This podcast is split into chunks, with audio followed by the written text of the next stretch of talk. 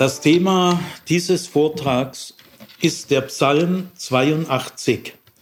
Ich werde aber diesmal nicht nur den Psalm selber interpretieren, obwohl das äh, im Vordergrund steht, sondern am Ende dieser Interpretation hänge ich noch einen Anhang dran und äh, den habe ich überschrieben, einige systematische Überlegungen zu Recht und Gerechtigkeit.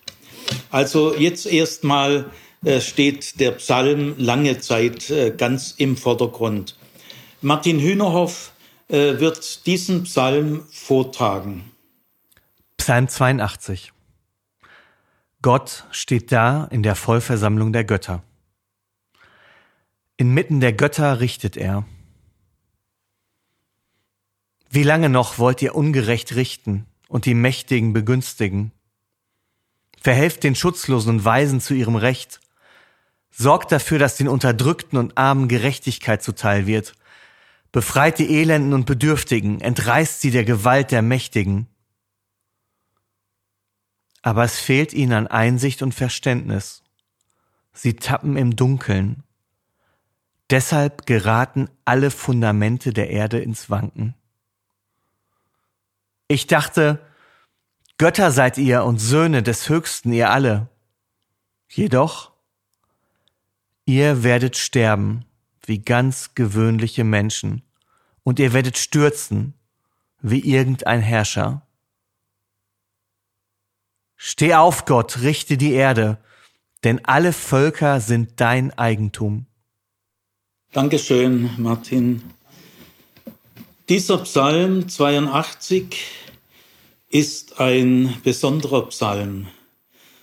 Ja, er ist ein einzigartiger Psalm. Meiner Meinung nach ist dieser Psalm einer der wichtigsten Bibeltexte überhaupt. Inwiefern? Dieser Psalm kann uns eine tiefe Klarheit und Orientierung vermitteln, die ein Leben lang anhält und sich bewährt. Die besondere Bedeutung dieses Psalms kommt an drei Gesichtspunkten zum Ausdruck. Erstens beachten wir mal die äußere Textgestalt dieses Psalms.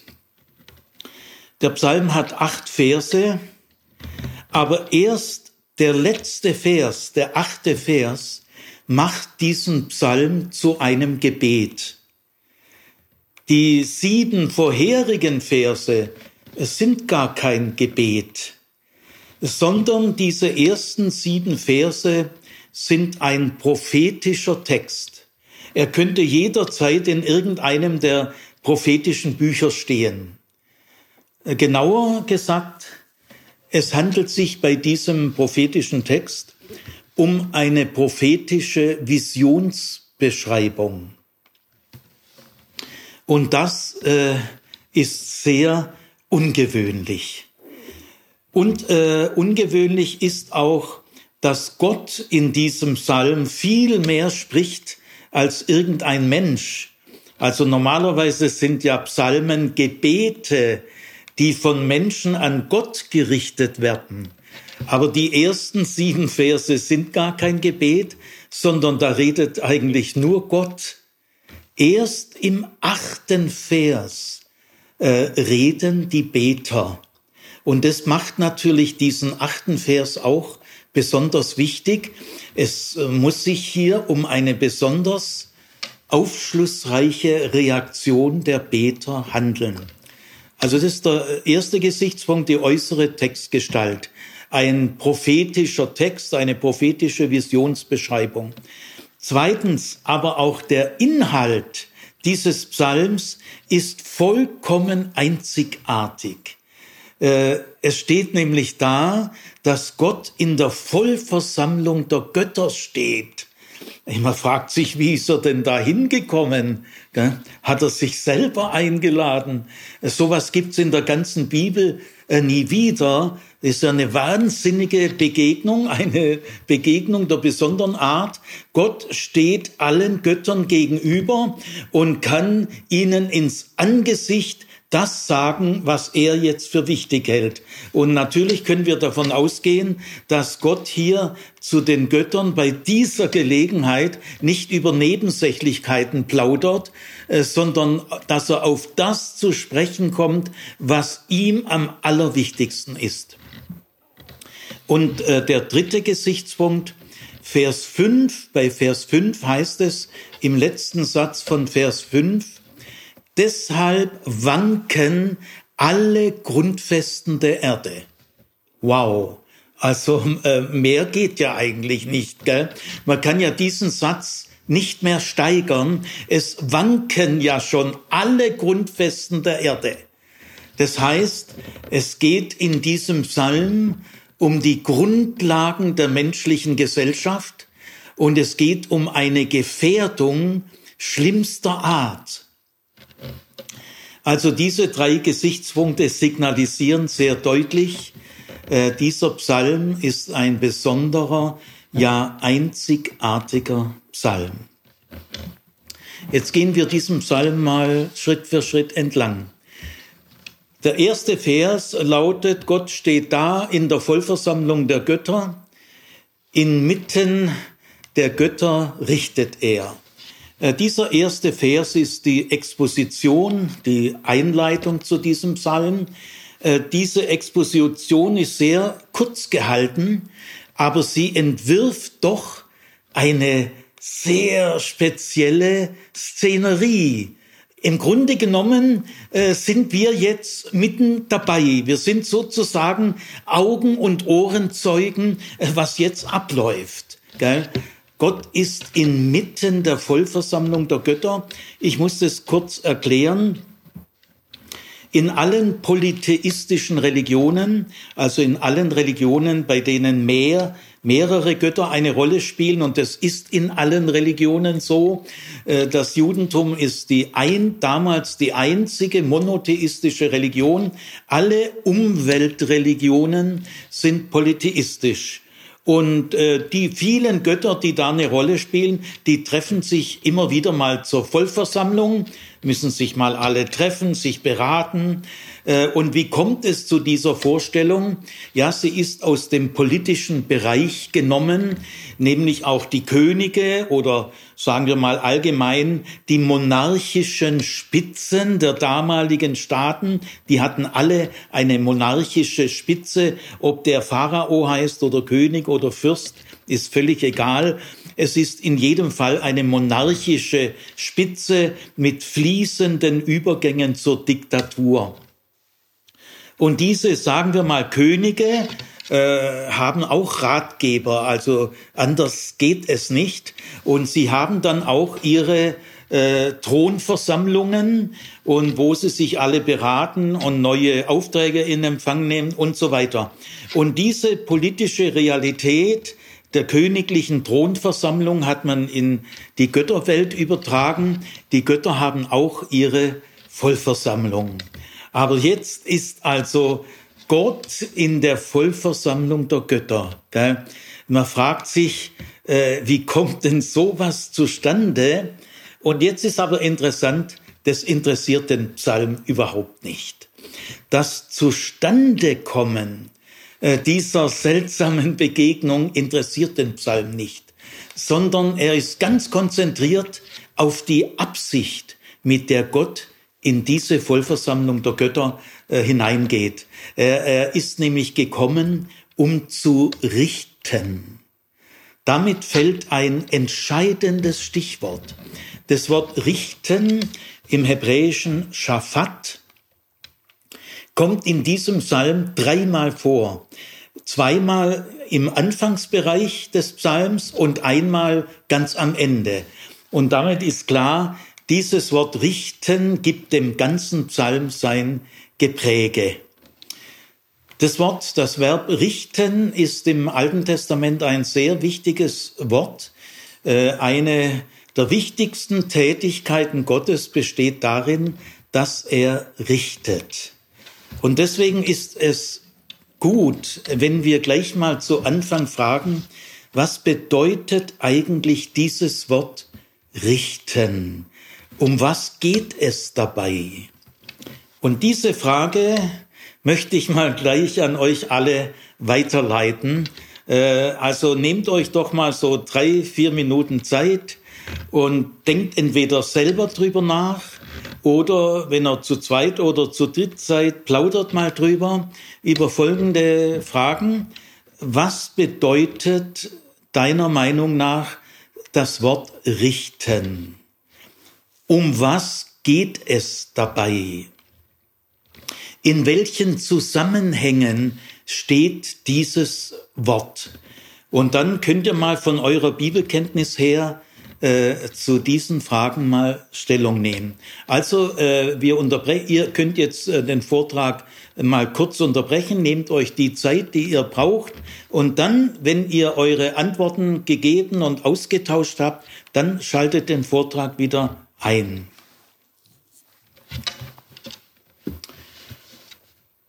So, ich äh, gehe jetzt davon aus, ihr habt euch darüber ausgetauscht.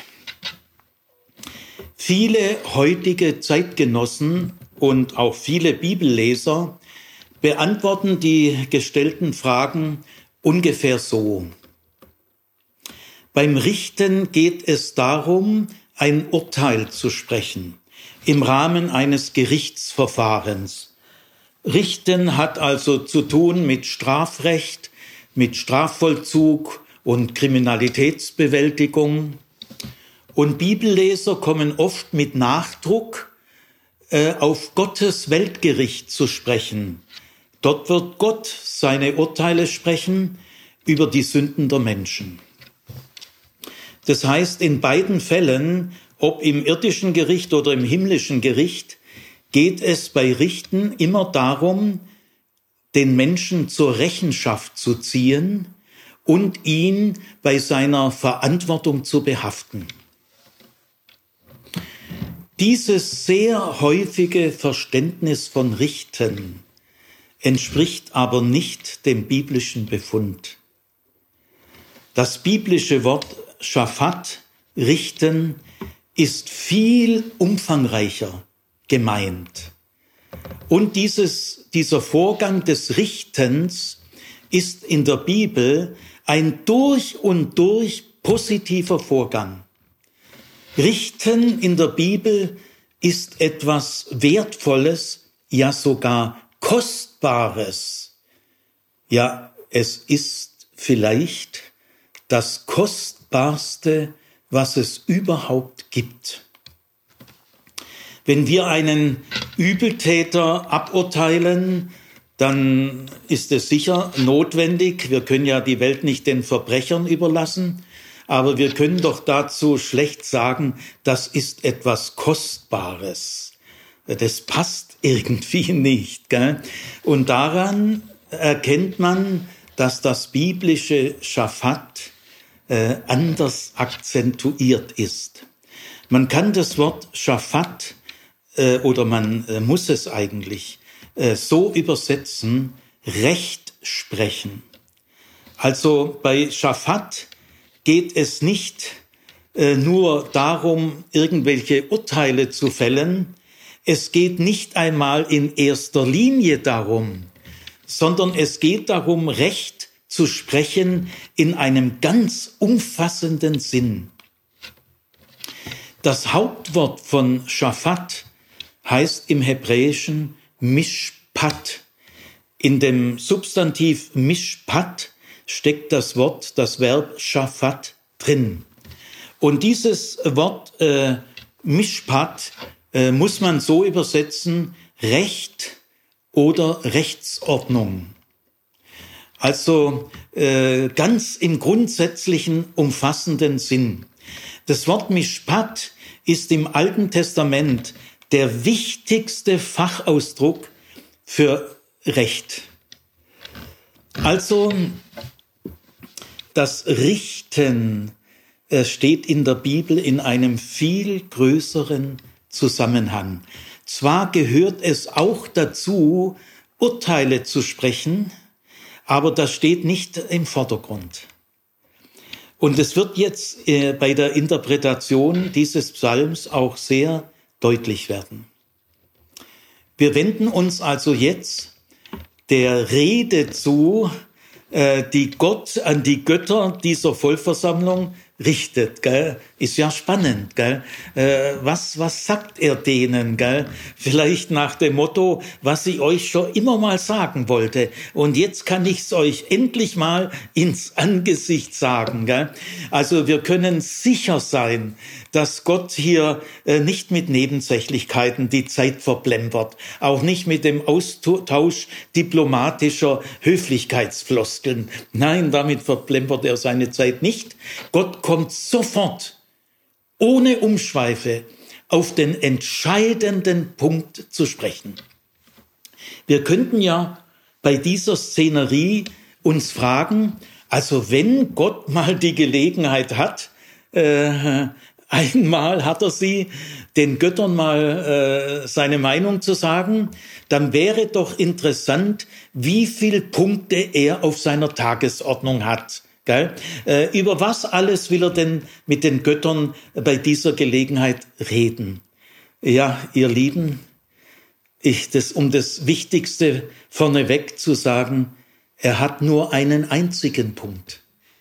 Und die ganze Rede, alle fünf Zeilen der Rede drehen sich immer nur um diesen einen Punkt. Das ist aber doch höchst aufschlussreich, höchst bezeichnend. Gott hat bei dieser Gelegenheit nur einen einzigen Punkt. Und die ganze Szenerie gibt natürlich diesem einen einzigen Punkt eine überragende Bedeutung. Man wird diesen einen Punkt wohl kaum überschätzen können. Gott beginnt seine Rede mit einer Frage. Ich hätte da mal eine Frage. Und zwar ist es eine Doppelfrage. Die Frage heißt, wie lange noch wollt ihr ungerecht richten und die Mächtigen begünstigen? Mit dieser Frage geht's los. Und diese Frage ist sehr präzise. Man kann ihr fürchterlich schlecht ausweichen. Und diese Frage geht sofort auf den entscheidenden Punkt, bei dem dann die ganze Rede auch bleibt. Äh, für uns ist es ein bisschen verwunderlich, äh, was haben denn die Götter mit Richten zu tun? Gell? Das äh, leuchtet uns gar nicht so schnell ein. Aber in der Antike war das völlig klar. Das äh, haben die Leute gewusst. Das lag auf der Hand. Ich muss das kurz erklären. In der Antike waren die Könige, also die monarchischen Spitzen, wie immer sie heißen, in der Antike waren die Könige immer auch die obersten Richter. Äh, das gehörte zu ihrem Herrschaftsamt. Zum Herrschen gehört auch das Richten. In der Antike ist alles Recht Königsrecht. Der König erlässt das Recht und der König steht selber über dem Recht. Du kannst dich gegen einen König auf kein Recht berufen, denn der König ist ja das Recht. Und so haben es die Menschen auf die Götter übertragen. Man war allgemein der Überzeugung, das Recht wurzelt letztlich im Willen der Götter. Und die beauftragen dann die Könige. Und die obersten Götter sind die obersten Richter. Deswegen äh, ist hier das Wort richten äh, sehr am Platze. Also, wie lange noch wollt ihr ungerecht richten? Äh, interpretieren wir mal diese Frage erstmal emotional. Da stecken irgendwie Emotionen drin. Gell? Wie lange noch wollt ihr? Also das klingt ziemlich genervt. Gell? Wie lange noch? Ja, sowieso schon viel zu lange. Ja, wie lange denn noch? Gell? Also Gott redet hier gar nicht aus der Ruhe heraus. Nein, nein, er redet leidenschaftlich. Gell? Er, äh, es reicht ihm. Er hat die Nase gestrichen voll. Er ist empört. In dieser Frage steckt das Gefühl der Empörung. Äh, mich hat mal jemand gefragt, Herr Zimmer, warum sind Sie denn so wütend?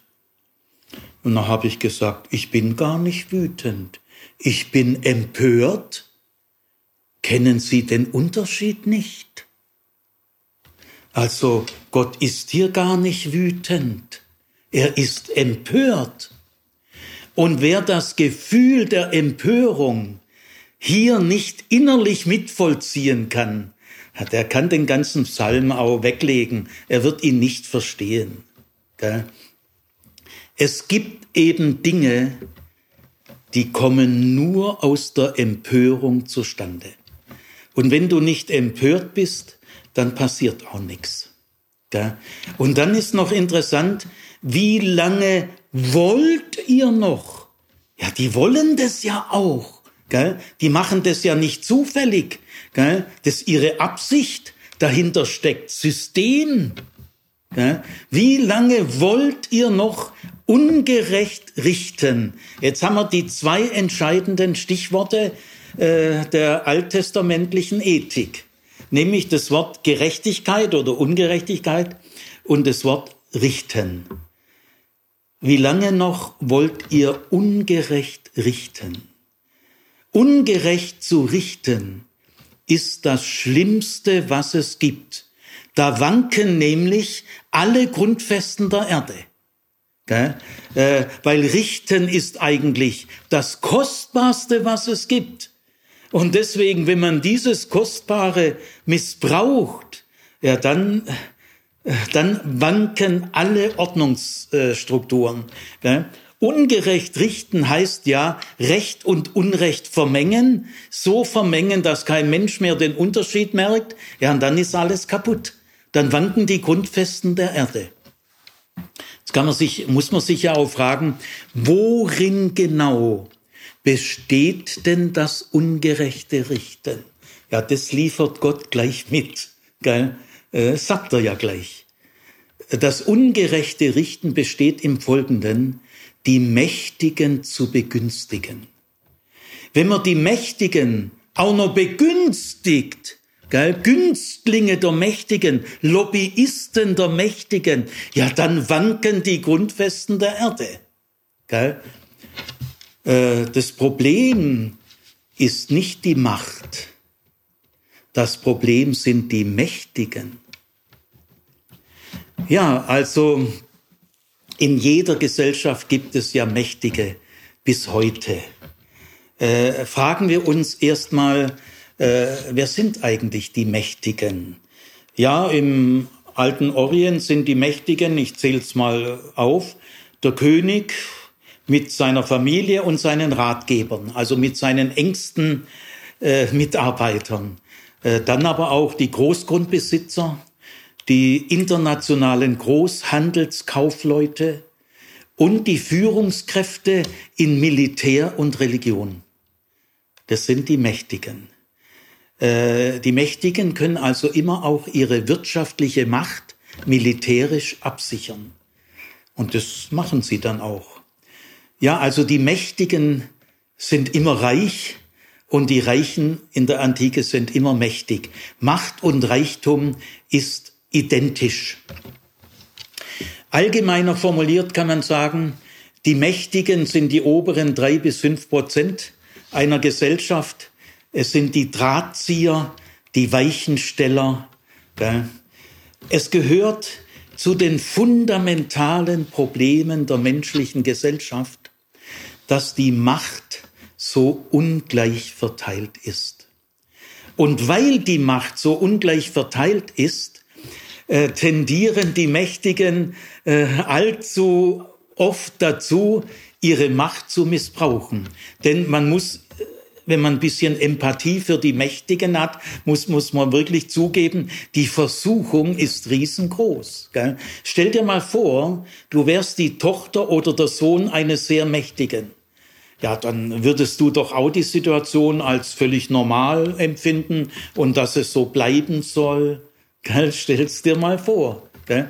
Also die Versuchung der Mächtigen bei dieser ungleichen Verteilung der Macht ist wirklich riesengroß. Und dann machen sie natürlich Folgendes.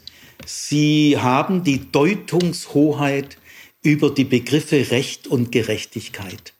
Die Mächtigen erlassen ja die Gesetze. Und die Richter, die über die Einhaltung der Gesetze wachen, kommen ja auch aus dieser Schicht. Also die Rechtsprechung und die Gesetzgebung in der Antike spiegelt die Interessen der Mächtigen.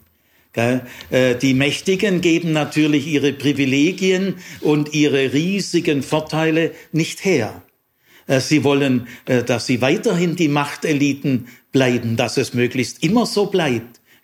Und das verwirklichen sie über die Gesetzgebung. Die Gesetze, sie formulieren auch, was Gerechtigkeit ist. Also äh, die Mächtigen formulieren, was Gerechtigkeit ist. Und Gerechtigkeit ist immer das, was ihren Interessen dient oder sie zumindest nicht stört. In der Antike arbeiten die Herren im Himmel und die Herren auf der Erde ganz eng zusammen. Gell? Das ist eine feste Allianz. Eine Hand wäscht die andere. Die Staatsgötter repräsentieren in der Antike äh, nur die staatstragende Schicht, also die Machteliten. An allen anderen Menschen haben die Staatsgötter äh, kein Interesse.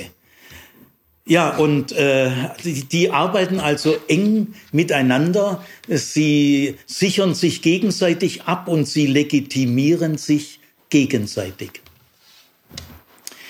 Äh, die Bibel nennt die Mächtigen auch die Frechen. Die Bibel sagt bei vielen Handlungen der Mächtigen, sagt die Bibel, so eine Frechheit. Die Bibel nennt die Mächtigen auch die Bedränger, die die anderen Menschen bedrängen und verdrängen. Und hier bei, bei dem Wort Mächtigen übersetzen auch äh, mehrere Bibelübersetzungen, die Frevler. Ja, das so das kann man auch übersetzen. Man muss nur wissen, die Frevler in der Bibel sind die Mächtigen. Die Frevler sind die Machteliten, die Gottes menschenfreundliche Schutzbestimmungen nicht achten und mit einer gewissen Rücksichtslosigkeit und Brutalität ihre Macht sichern und erweitern. Das nennt man die Frevler. Und deswegen, hier, äh, hier steht das Wort für Frevler, muss man das, wenn man es genau treffen will, sagen, die Mächtigen.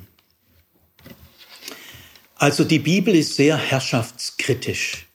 Die Botschaft der Propheten ist sehr herrschaftskritisch. Die Propheten kritisieren in erster Linie die Könige und ihre Familien und ihre Ratgeber, aber sie kritisieren auch die Großgrundbesitzer, die internationalen Großhandelskaufleute, die Generäle und die Oberpriester, also die Führungselite, die Machtelite, die Verantwortungsträger. Das Gericht, das die Propheten ankündigen, ist nicht nach dem Gießkannenprinzip, äh, als ob man Täter und Opfer gleicherweise richten könnte. Nein, das Gericht äh, wird nur den Machteliten angekündigt. Und auch die Torah ist genauso herrschaftskritisch wie die Propheten. Die Torah, das Geniale der Torah besteht darin, dass sie die prophetische Machtkritik, Sozialkritik und Kultkritik in ein verbindliches Recht umformuliert hat. Die, die, die leitenden Priester haben gesagt, wir müssen äh, diese Kritik der Propheten, die Gottesmänner sind, die müssen wir in verbindliches Recht umformulieren, dass dann die Menschen äh, viele Jahre hindurch, Millionen Menschen, viele Generationen schützt. Dass die Torah machtkritisch ist, merkt man schon darin, dass in der ganzen Torah, in allen fünf Büchern Mose, ein einziges Mal von Königen die Rede ist. Das ist ja völlig, ist ja unglaublich, ist doch die wichtigste Institution aller Staaten. Nein, die Torah nur ein einziges Mal. Ich glaube in 5. Mose 17, ich habe jetzt vorher nicht genau nachgeguckt, dass, da ist das Königsgesetz. Es gibt also in der Torah ein Königsgesetz. Und wisst ihr, was da drin steht? Da steht nur drin, was der König nicht darf. Nicht so viele Frauen, nicht so viele Rosse, nicht so viele Streitwagen und nicht so viel Gold und Silber. Also so ein Königsgesetz dürft ihr mal auf der ganzen Welt suchen, gibt's nicht nochmal. Also die Propheten sind herrschaftskritisch, die Torah ist herrschaftskritisch. Sie sprechen von den Frechen und von den Bedrängern. Ich war mal in einer Religionsstunde hinten drin gesessen und die Studentin, die diese Stunde gehalten hatte in einer achten Klasse Realschule, hat über das Thema der Propheten gesprochen. Und dann hat sie Folgendes gesagt.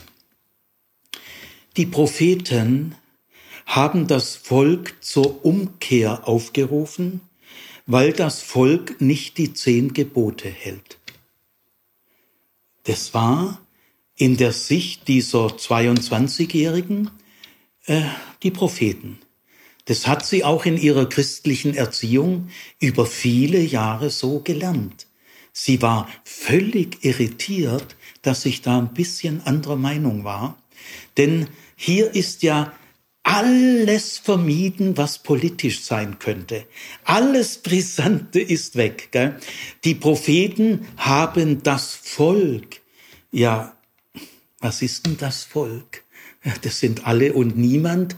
Äh, aber dass es da Mächtige gibt und Großhandelskaufleute und dass es aber auch Schutzlose gibt und Elende, das entzog sich, also auf den Gedanken wäre sie da nicht gekommen.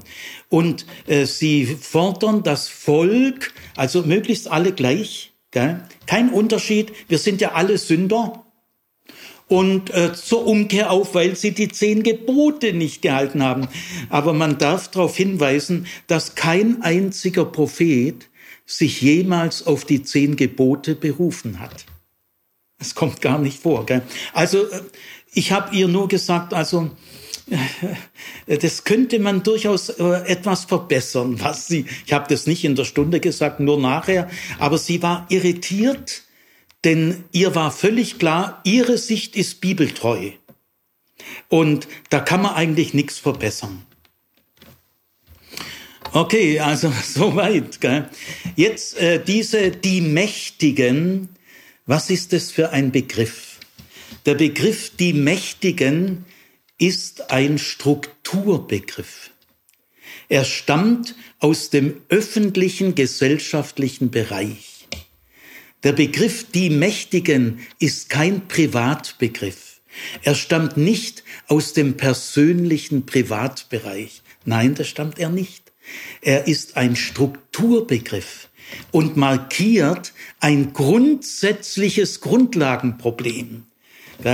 Äh, die Ethik und die Moral in vielen christlichen Gruppen ist relativ stark konzentriert auf den privaten äh, persönlichen Bereich. Es geht um die eigene Familie, um die eigene Gemeinde, um den eigenen Freundes- und Bekanntenkreis, dann noch um die Nachbarn, die Arbeitskollegen und die eigene Schulklasse. Und das war's dann. Aber die Mächtigen und dann noch bewusst plural, gell? strukturell die Mächtigen. Ja, also kann schon sein, dass es auch einige ganz nette Mächtige gibt, die auch durchaus sympathisch sind. Kann durchaus sein. Ich halte auch für möglich, dass manche Mächtige beten, dass sie zu Gott beten, lieber Gott, danke, dass du mich so gesegnet hast. Aber ändert eigentlich an der Problematik gar nichts. Und jetzt gibt es zwei Tricks, oder sagen wir mal zwei Redensarten, äh, wie man da seine eigene Konzentration auf das persönlichen Privatbereich rechtfertigen kann. Und in der Tat, das wird ja über Jahre hinweg, wächst es ja heran und dann empfindet man das, ja, so ist es. Gell? Einmal sagt man, ich als Einzelner, ich kann doch sowieso an den großen Dingen nichts ändern. Naja, da ist ein dickes Korn Wahrheit dran. Trotzdem, die Gemeinde als Ganze oder die Gemeinden können sich doch auch zusammenschließen, vielleicht sogar zu internationalen Zusammenschlüssen. Da können sie vielleicht doch was ändern. Aber natürlich, bequem ist es nicht. Das erfordert Interesse und Engagement. Und äh, eine andere Redensart, die ich tausendfach gehört habe, die geht ungefähr so. Also ich konzentriere mich lieber auf äh, den Bereich im Kleinen. Wer im Kleinen nicht treu ist, der ist auch im Großen nicht treu. Naja, da ist schon ein dickes Korn Wahrheit dran. Aber diese Redensart kann sehr schnell zur Masche werden. Nämlich zur Masche, dass man seinen eigenen relativ bequemen und begrenzten Horizont dann noch auch als besonders christlich verbrämt. Dann wird's aber wirklich zur Masche. Ja, in, in der, gehen wir nochmal zurück auf die Mächtigen. Also die Mächtigen haben die Deutungshoheit über Recht und Gerechtigkeit und die entwickeln dann in der Antike eine Ethik. Auch diese Ethik ist ganz an den Interessen der Mächtigen orientiert. Zumindest darf sie die Mächtigen nicht ernsthaft ärgern. Das geht nicht. Und deswegen ist Gerechtigkeit in der Antike eine Tugend. Äh, sie ist eine der vier Kardinaltugenden. Bei Platon zum Beispiel sind die vier Kardinaltugenden folgende. Weisheit, Tapferkeit, Besonnenheit, das meint maßvoll sein, Besonnenheit und Gerechtigkeit. Und in der, in der Ethik der Antike ist das Hauptinteresse darauf gerichtet, den tugendhaften Mann als Vorbild vor Augen zu stellen und von seinem Tun zu lernen. An der Verteilung der Macht ändert diese Tugendlehre äh, nichts. Sie stört auch nicht äh, die Mächtigen. Ja, aber jetzt äh, also nach dieser grundsätzlichen Äußerung, wie lange noch wollt ihr ungerecht richten und die Mächtigen begünstigen? Das ist der eine entscheidende Punkt, den Gott selber nach vorne rückt. Und jeder darf sich ja fragen, habe ich diese Prioritätssetzung meines eigenen Gottes, habe ich die schon inhaliert? Jetzt wenden wir uns mal der folgenden Rede zu. Martin wird uns äh, die Rede jetzt vorlesen. Verhelft den Schutzlosen und Weisen zu ihrem Recht. Sorgt dafür, dass den Unterdrückten und Armen Gerechtigkeit zuteil wird. Befreit die Elenden und Bedürftigen. Entreißt sie der Gewalt der Mächtigen. Dankeschön. Also hier werden jetzt eine Gruppe von Menschen genannt, äh, nämlich äh, im ersten Satz die Schutzlosen und die Weisen, im zweiten Satz die Unterdrückten und die Armen und im dritten Satz die Elenden und die Bedürftigen. Weil das so wichtig ist, nochmal, die Schutzlosen und die Weisen, die Unterdrückten und die Armen und die Elenden und die Bedürftigen. Noch einmal, weil es so grundlegend ist. Da hängen die, alle Grundlagen der Erde dran. Die Schutzlosen und die Weisen, die Unterdrückten und die Armen, die Elenden und die Bedürftigen. Ihr seht, äh, die sind immer zu Paaren geordnet. Das ist äh, prophetische Redetechnik, weil die Propheten haben ein unheimliches Gespür, wie man die Worte wirksam machen kann. Und Paarbildung ist sehr markant. Die Schutzlosen und die Weisen, die Unterdrückten und die Armen, die Elenden und die Bedürftigen. Äh, alle Sätze sind im Imperativ. Jetzt kommt nur noch nach dieser Frage, äh, kommen nur noch Ausrufezeichen, nur noch Aufforderungen. Gell? Äh, verhelft denen zum Recht, sorgt dafür, befreit sie, entreißt sie. Gell? Wir haben keine äh, Zeit mehr für andere Sachen. Ran, ran an die Poletten. Gell? Was sind es für Menschen, die Schutzlosen und die Weisen, die Unterdrückten und die Armen, die Elenden und die Bedürftigen? Ja, das sind die sechs Fachausdrücke, die alle sechs hier vereint sind. Zum einzigen Mal in der ganzen Bibel sind alle sechs Fachausdrücke für wen? Für die Hilflosen, Erwerbslosen und Besitzlosen. Alle diese Menschen, vielleicht mit geringen Ausnahmen, sind hilflos, das heißt, sie können sich selber nicht helfen.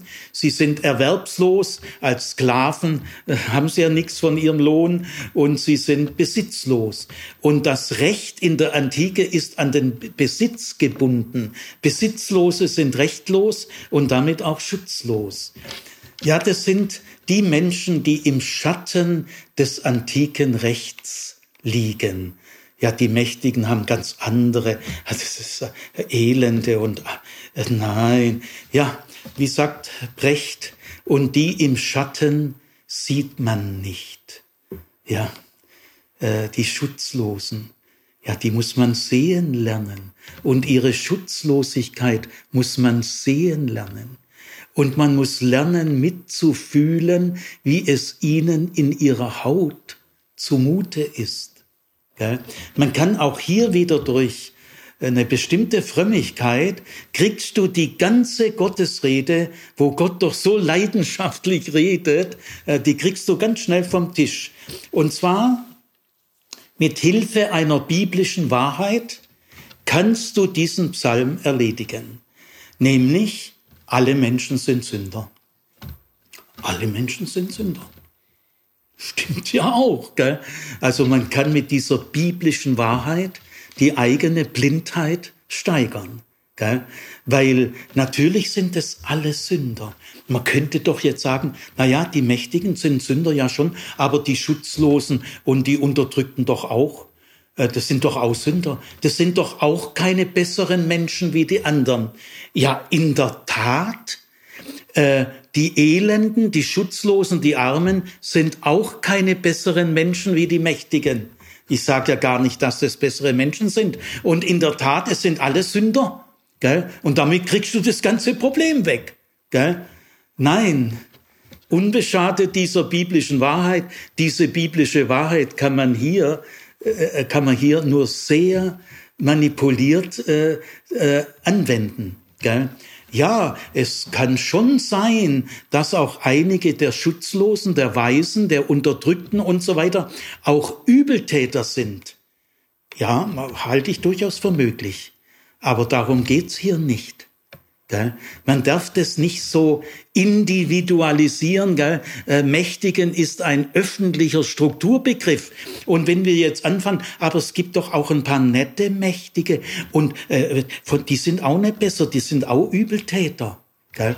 Aber darum geht's hier gar nicht. Und wenn Schutzlose und Elende eine Übeltat begehen, begehen sie die Übeltat ganz sicher aus anderen Gründen wie die Mächtigen. Nein, in dieser ganzen Rede geht es gar nicht um Bestrafung. Überhaupt nicht. Jetzt gehen wir mal äh, diesen äh, Sätzen entlang. Verhelft den Schutzlosen und den Weisen zu ihrem Recht. Also es gibt immer noch Schutzlose. Äh, die, die werden von keinem Recht beschützt. Auch von keiner Tugendlehre werden die beschützt. Sie sind schutzlos. Und äh, und die Weisen, ja, die Weisen, das sind die Vaterlosen gell, deren Väter im Krieg gefallen sind. Wir, die wir, Zweite Weltkrieg ist 75 Jahre her, aber als Millionen Väter im Krieg gefallen waren, da waren die Weißen eine ganz schöne Realität. Und dort in den kriegerischen Zeiten, also immer nach Beendigung eines Krieges, waren die Witwen und Waisen ein beachtlicher Teil der Bevölkerung. Gell? Also die Waisen sind immer die Kinder der Witwen. Es geht immer um Vaterlos. Und äh, Witwen mit Kindern, die kriegen keinen Mann mehr. Also das, das wäre eine Sensation. Gell? Und mit dem Tod des Vaters beginnt ein senkrechter Abstieg äh, sozialer Art. Gell? Äh, Witwen und Waisen kommt 30 Mal im Alten Testament vor, weil es waren die schutzbedürftigsten. Also verhelft ihnen nicht zu Almosen oder zu einer einmaligen Zahlung von 500 Euro. Nein, verhelft ihnen zum Recht. Hier steht jetzt das Wort Mishpat, Recht. Das Hauptwort zu Shafat heißt Mishpat. Ist das wichtigste Wort im äh, Recht des Alten Testaments. Dieses Wort Mishpat wird in den allermeisten Bibelübersetzungen unkenntlich gemacht. Es wird völlig verschiedenartig übersetzt. Ich sage euch mal ein besonders trauriges Beispiel, gibt aber 50 andere. In Micha 6, Vers 8 heißt es, es ist dir gesagt, o oh Mensch, was gut ist und was dein Gott von dir erwartet. Nämlich erstens Mischpat praktizieren. Erstens. Zweitens die Güte lieben. Und drittens aufmerksam zu sein auf den Wegen Gottes. Als erstes den Mischpat praktizieren.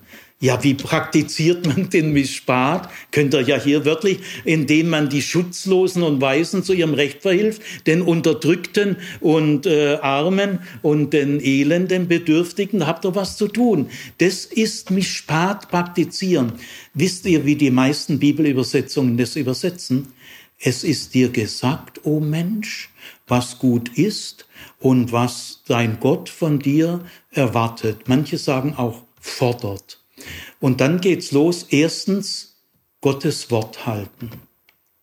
So wird das übersetzt. Gell? Bibelübersetzung im Dienste der Verharmlosung der Bibel.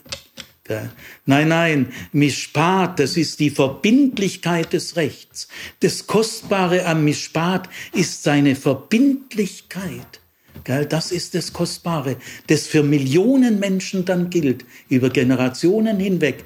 Machen wir mal weiter. Sorgt dafür, besorgt euch dafür, tragt Sorge dafür, dass die Unterdrückten und die Armen, den Armen Gerechtigkeit zuteil wird. Unterdrückung ist der Fachausdruck für Versklavung und Verknechtungen aller Art, Fronarbeit, Zwangsarbeit. Das sind die Unterdrückten. Denen wird ja auch ihr Recht unterdrückt. Und den Armen. Zu den Armen will ich mal nur ein paar äh, Dinge sagen. Mahatma Gandhi hat einmal gesagt, die Armut ist die schlimmste Umweltverschmutzung, die es gibt. Und Armut entsteht ja nicht von allein. Armut ist ja kein Zufall, sondern Armut ist die Konsequenz ungerechter Strukturen. In der Bundesrepublik Deutschland haben die zehn reichsten Familien ein Vermögen von über 230 Milliarden. Zehn Familien mehr als 230 Milliarden. Nehmen wir mal an, sie hätten die Hälfte weniger. Wäre das schlimm?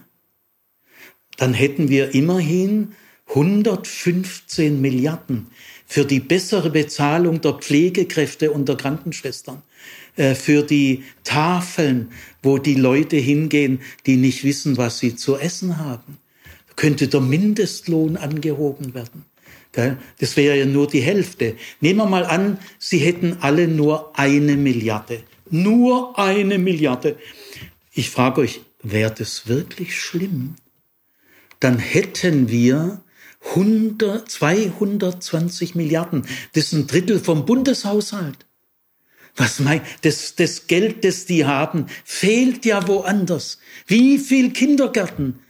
Wie viel, ach, man kann es gar nicht sagen. Wär's das, wäre das eigentlich äh, schlimm oder wäre es eher ein bisschen gerecht, wenn die Milliardäre dazu, dafür zuständig wären, alle hungernden, äh, die, äh, alle unterbezahlten Leute und alle, die auf irgendeine Essentafel strömen, den, die abzusichern, wenn das ihre Aufgabe wäre. Die 40 reichsten Familien der Bundesrepublik besitzen so viel, haben so viel Vermögen wie die unteren 50 Prozent der Bevölkerung. Die, unteren, die untere Hälfte unserer Bevölkerung, das sind, glaube ich, 42 äh, Millionen, haben so viel wie die 40 reichsten Familien. Äh, kann man da als Christ, äh, wenn man äh, sich international zusammentut, ist es, was ist es? Besorgt euch das, bedrückt euch das in eurem Gewissen. Also, und dann äh, die Elenden und die Bedürftigen. Äh, befreit sie. Gell? Das ganze Mishpat ist eine befreiende Kraft. Gell? Und jetzt der Schlusssatz, der Gong, der Höhepunkt, entreißt sie der Gewalt der Mächtigen. Denn die Mächtigen sind immer sehr liiert mit Gewalt. Die Machtsysteme und die Gewaltsysteme hängen auf das engste zusammen. Und die werden die Menschen, die sie ausbeuten und ausnutzen, sie werden sie nicht freiwillig hergeben. Da braucht ihr gar nicht drauf warten. Gell? Du musst sie ihnen entreißen. Und ich sag dir, da musst du ziemlich reißen. Und das hat ja Gott uns vorgemacht. Er hat die hebräischen Zwangsarbeiter der ägyptischen Machtelite entrissen und selbst die verfolgende Militärmaschine aufgehalten und hat sie in ein verheißenes Land und in eine neue Heimat geführt.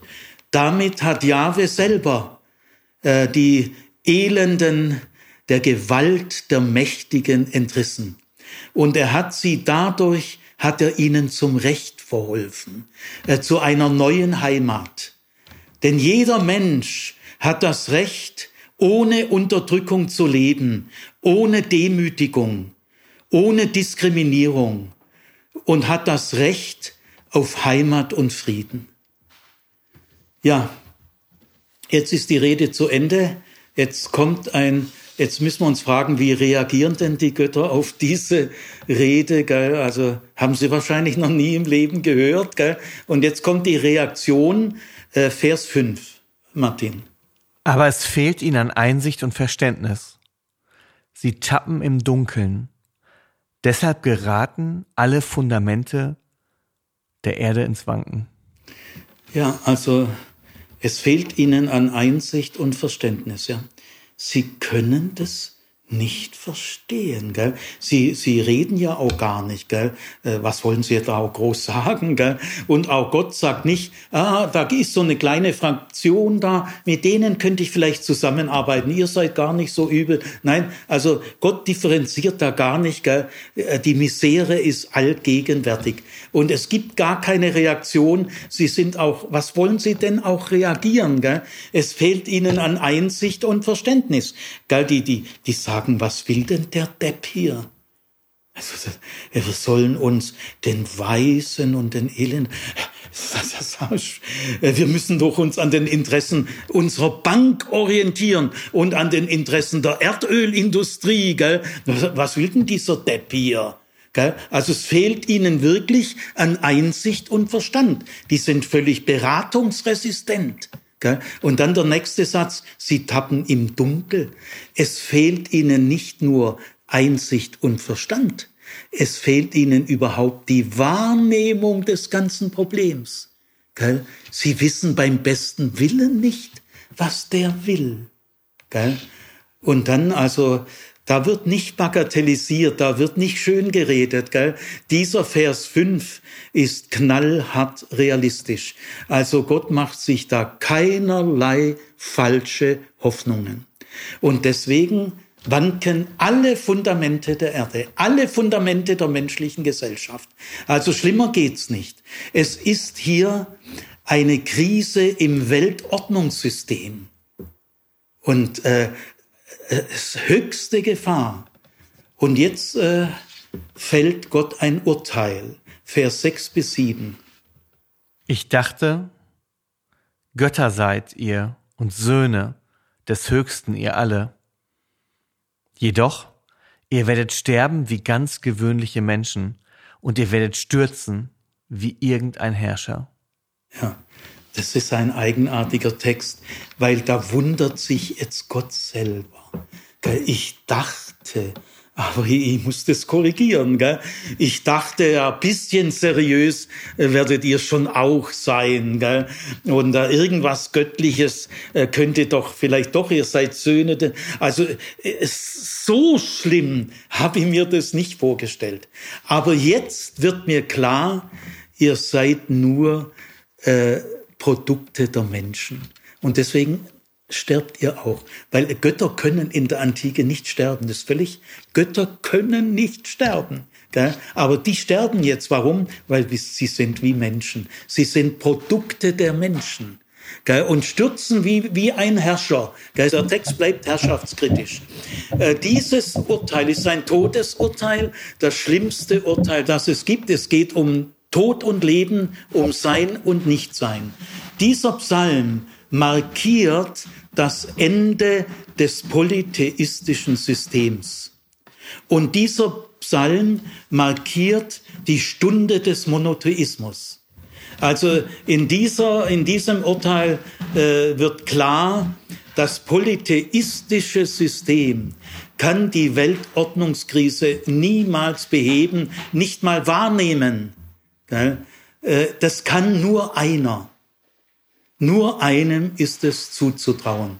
Und jetzt kommt der Vers 8. Steh auf, Gott, richte die Erde, denn alle Völker sind dein Eigentum. Ja. Jetzt wird dieser prophetische Text zu einem Gebet. Äh, Im letzten Vers, und der ist aber wirklich besonders wichtig. Was beten jetzt die Beter? Gell? Sie beten, steh auf Gott. Steh auf heißt, wenn man das auf Gott bezieht, immer im Alten Testament, zieh dich nicht auf dich selbst zurück. Steh auf und hilf uns jetzt, gell? Und meditier nicht über dich selber, gell? Das ist gemeint mit steh auf, zieh dich nicht auf dich selbst zurück. Da gehen wir kaputt. Und richte die Welt. Ja, richten ist das Kostbarste, was es gibt. Äh, wir werden erst dann vom Weltgericht angemessen reden, wenn wir voller Sehnsucht davon reden. Denn es kann uns nichts Besseres passieren, wie wenn Richten und Mischpat, Recht und Gerechtigkeit uns zuteil werden. Gerechtigkeit ist ja nicht in der Bibel ein neutrales, sachliches Abwägen. Nein, Gerechtigkeit heißt zupacken, und dieses gerechte Handeln können wir nicht äh, von Natur aus, äh, sondern wir können es eigentlich nur, wenn Gott selber an uns treu und gnädig gehandelt hat.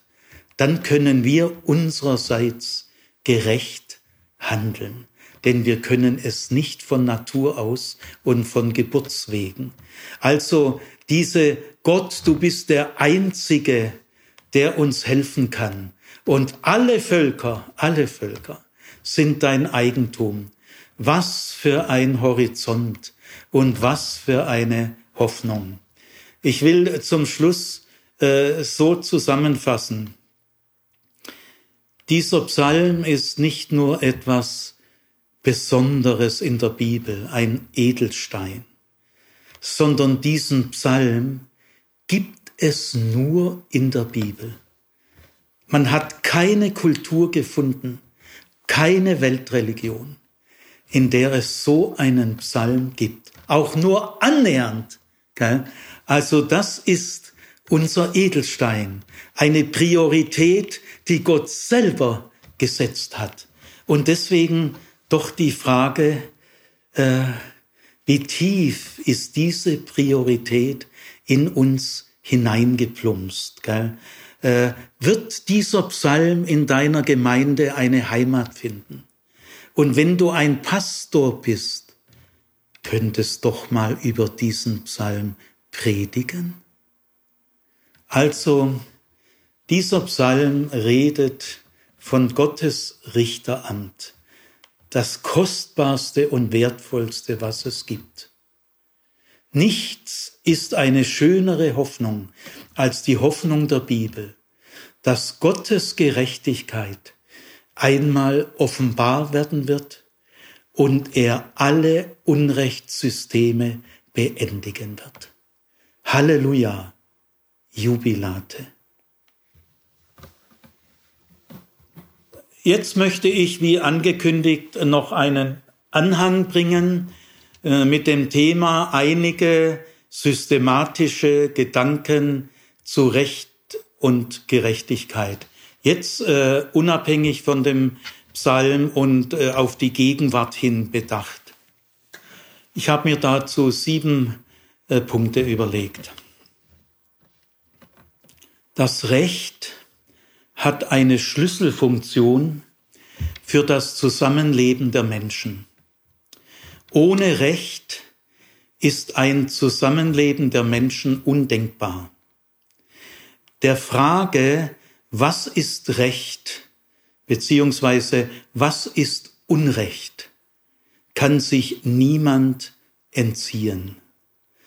Das Recht gilt allen Menschen, insofern sie Menschen sind. Bei allen Unterschieden, die es zwischen den Menschen gibt und die zu beachten sind, bleibt doch auch eine fundamentale Gemeinsamkeit, insofern wir alle Menschen sind. Alle Menschen haben die gleiche Würde, denn alle Menschen sind von Gott geschaffen, sind Gottes geliebte Geschöpfe und seine Ebenbilder.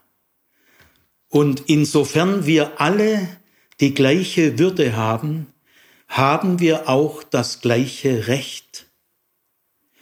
Dieses Recht ist unabhängig von der Kultur.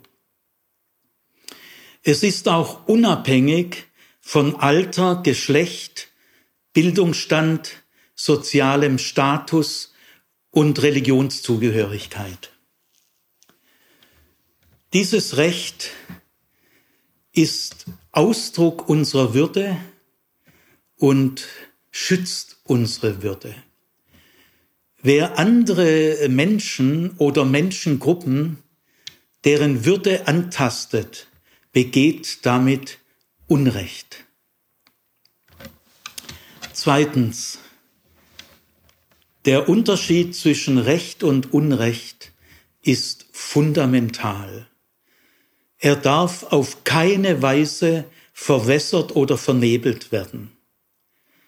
Aus Unrecht folgt mittelfristig und langfristig Enttäuschung, Verbitterung, Empörung, Aggression, Hass, Feindschaft und Gewalt. Nur das Recht kann zum Frieden führen. Wir dürfen uns an Unrecht niemals und in keiner Gestalt gewöhnen oder es als selbstverständlich hinnehmen, nach dem Motto, es ist halt so, da kann man nichts machen.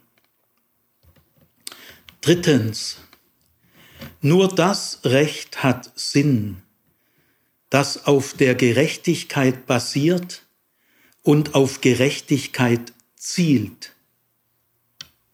Ungerechtes Recht ist überhaupt kein Recht. Zwar können wir die Gerechtigkeit niemals vollkommen erreichen. Nur Gott selbst ist vollkommen gerecht.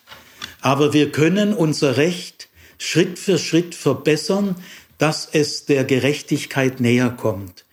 Die praktisch entscheidende Frage lautet, was können wir heute unter den gegebenen Umständen tun, um unser Recht zu verbessern und der Gerechtigkeit näher zu bringen. Besonders schlimm ist es dort, wo die Gerechtigkeit nicht einmal erstrebt wird, wo sie nicht ernst genommen oder sogar bespöttelt wird. Dann kann das Unrecht untragbare Ausmaße annehmen. Negativ gesehen besteht Gerechtigkeit im Verzicht auf Ungerechtigkeit, im Verzicht darauf, dass ich mir irgendwelche Vorteile anreiße, obwohl ich es eigentlich könnte. Nein, ich verzichte darauf. Gerechtigkeit ist vor allem der Verzicht auf Habgier. Der, der, der Wert der Gerechtigkeit liegt keineswegs auf der gleichen Ebene wie der Wert der Freiheit und der Gleichheit. Nein, nein, keineswegs, sondern die Gerechtigkeit prüft die Freiheit, ob die Freiheit gerecht ist oder ungerecht. Und die Gerechtigkeit prüft die Gleichheit, ob es sich um eine gerechte oder eine ungerechte Gleichheit handelt. Das heißt, die Gerechtigkeit ist das alles entscheidende Kriterium. Viertens. Die größte Herausforderung eines heutigen Rechtsstaates besteht darin, die Macht unter das Recht zu beugen. Die Macht muss dem Recht dienen und das Recht stabilisieren. Die größte Gefahr für das Recht sind die Mächtigen. Denn die Versuchung ist enorm, äh, diese Macht zu missbrauchen, äh, sich das Recht zurechtzubiegen und nach den Schlupflöchern im Recht zu suchen. Die Mächtigen können es sich auch leisten, die teuersten Anwälte für sich arbeiten zu lassen und damit ihr Unrecht zu verschleiern und die Rechtsprechung fast endlos hinauszuzögern. Fünftens. Die Rechtsethik ist das entscheidende Kapitel der Ethik und der Moral.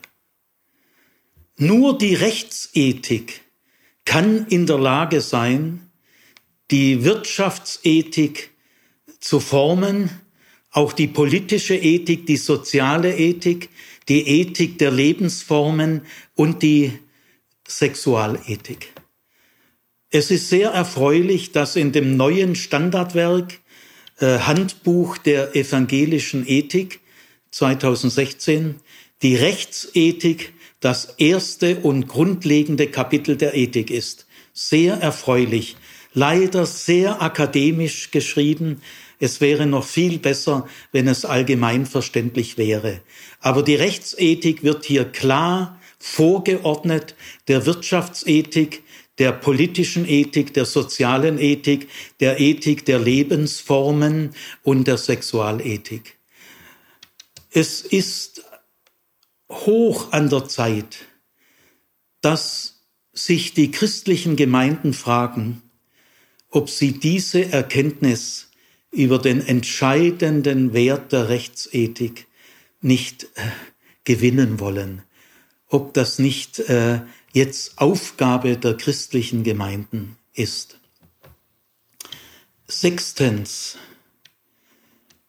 Vom Begriff der Gerechtigkeit her nahm die Reformation ihren Anstoß. Einer der ersten Impulse, die Martin Luther bekommen hat, stammt aus Psalm 71, Vers 2. Dieser Psalm lautet, Rette mich durch deine Gerechtigkeit.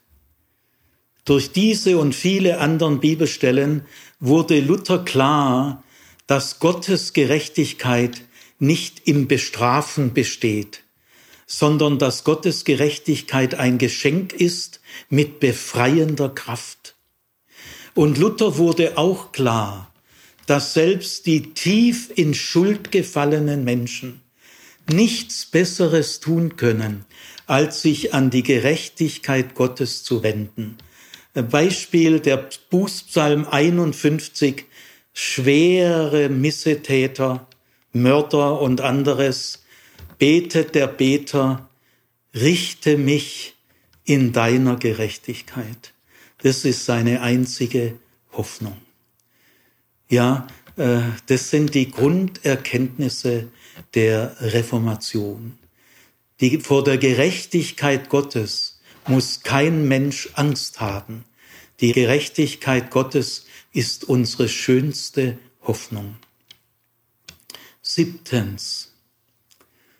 wenn wir Ehrfurcht haben vor der Persönlichkeit der Kinder, wenn wir den Kindern unsere Zeit gönnen, unsere Zuhörbereitschaft, so dass sie von ganz alleine ihre Träume erzählen, ihre Sorgen und Ängste und Sehnsüchte. Wenn wir unseren Kindern eine Zuwendung gönnen, so dass sogar die Kinder überrascht sind, dann können diese Kinder zu Erwachsenen werden, die der Gerechtigkeit nachjagen, wie es in Sprüche 21, 21 heißt. Wer der Gerechtigkeit nachjagt, der wird sie finden. Und solche Menschen, die der Gerechtigkeit nachjagen, werden wir in Zukunft dringend benötigen.